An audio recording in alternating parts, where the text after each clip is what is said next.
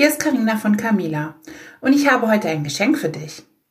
Vielleicht kennst du das Gefühl von langen To-Do-Listen und den Wunsch, sich hier und da etwas zurückzunehmen.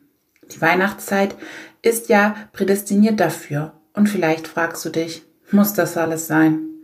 Mein Geschenk soll dir helfen, dir öfter eine Auszeit zu nehmen und alle To-Dos ein wenig lockerer zu nehmen.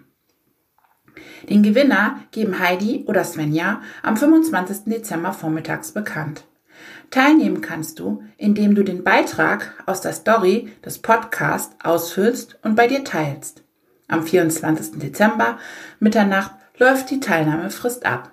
Ich wünsche dir eine wunderschöne Weihnachtszeit.